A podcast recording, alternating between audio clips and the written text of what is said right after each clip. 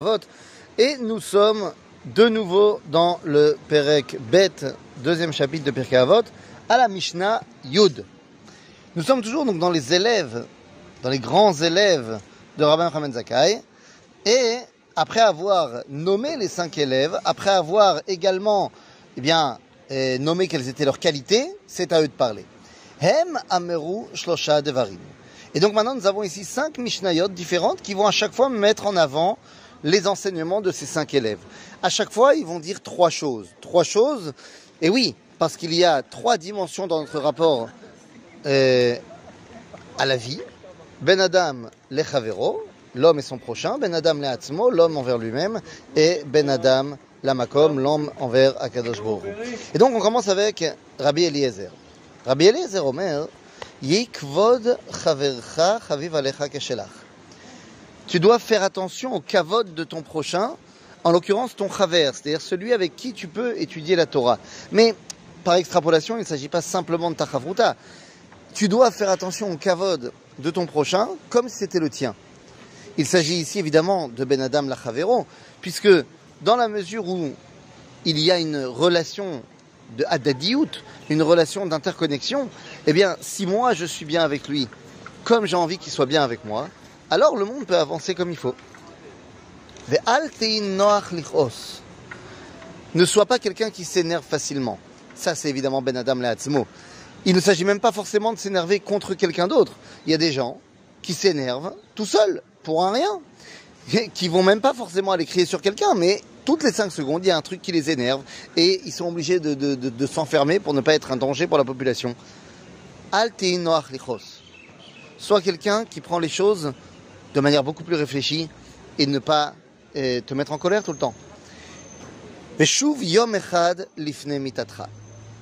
Et fais tes un jour avant ta mort. Mais la question qu'on doit se poser, c'est pourquoi yom echad lifne mitatra? Pourquoi l'obe yom mitatra? Vous savez bien qu'on a l'habitude de dire le schéma tous les soirs avant de dormir, parce que on doit faire chouva avant de mourir et qu'on ne sait jamais quand on va mourir, alors on fait le schéma juste avant de dormir. Mais pourquoi il n'y a pas marqué Yom lifne euh, mitatra? Le jour de ta mort, fait tchouva, et là il est marqué un jour avant ta mort. Eh bien les amis, la réponse est très forte. Ça n'est pas la même teshuva, une teshuva qui n'est que théorique et une tchouva qui est pratique. Si je fais tchouva le jour de ma mort, très bien, j'ai fait tchouva, mais en fait, il s'est rien passé, rien n'a changé dans mon comportement. Mais si je fais tchouva un jour avant ma mort, j'ai encore une journée entière à vivre. Donc je vais pouvoir vivre dans ma teshuva. Et ma teshuva ne sera donc pas simplement un acte isolé, théorique, mais elle sera inscrite dans la réalité. Et puis là, Rabbi Eliezer continue à parler. Il a fini ses, trois enseignements, Ben Adam la Makom, Ben Adam la Chavero, Ben Adam la mais il continue. Il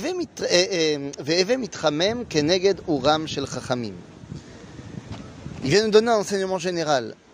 Réchauffe-toi à la lumière des chachamim. De la même façon, nous dira eh, le Kehati, de la même façon que tu vas devant une médoura, devant un feu pour te réchauffer, eh bien tu vas aller chez les chachamim pour te réchauffer de leur lumière et de leur Torah.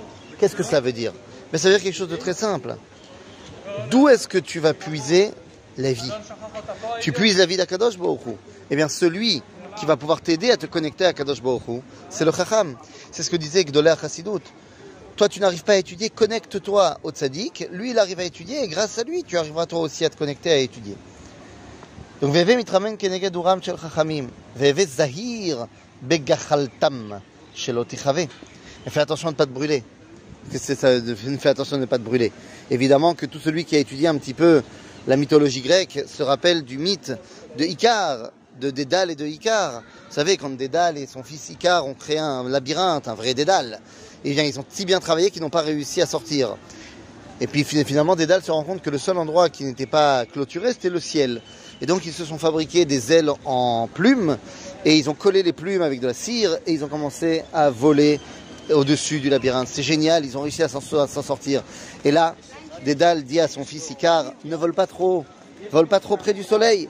Et puis lui, il vole trop près du soleil. Et Hélios, le dieu soleil, est un petit peu vénère, et donc fait fondre la cire, les plumes tombent, et Icar meurt en tombant. Tragédie grecque. Bon, d'accord, mais là, la réalité est tout autre. Fais attention de ne pas te brûler. Effectivement, tu vas te, mettre en contact des Chachamim avec une Torah extraordinaire. Léat, léat. Léat, léat. Crois pas que tu as, étudié deux jours, tu es devenu Gdolador. Mamashlo. Donc, calme-toi, ne te brûle pas les ailes. Chez Neshichatam, Neshichat Shual. Parce que des fois, les Chachamim, ils vont l'inchor. Quand tu as manqué de respect, quand tu as fait parce qu'il fallait. Avala Neshicha, c'est Neshichat Shual. Ça fait mal, ça laisse une marque, mais ça guérit. Mais lorsque eux, les Chachamim, ils vont mettre le point sur la Nekuda, sur le point problématique chez toi, hein, alors c'est elle une piqûre de scorpion. C'est beaucoup moins étendu, mais c'est beaucoup plus profond. Ve lechishatam, lechishat saraf. Et lorsqu'ils parlent, leurs paroles, c'est-à-dire lorsqu'ils sont capables d'arriver jusqu'à la création, jusqu'aux essences même de ta vie, alors ça peut être destructeur tel le serpent. Et toutes leurs paroles sont un feu vivant. Les amis, alors oui, ça peut être très dangereux si jamais on utilise cette Torah à mauvais escient. Mais rappelez-vous que si on l'utilise à bon escient, cette Torah devient créatrice de vie. À bientôt les amis.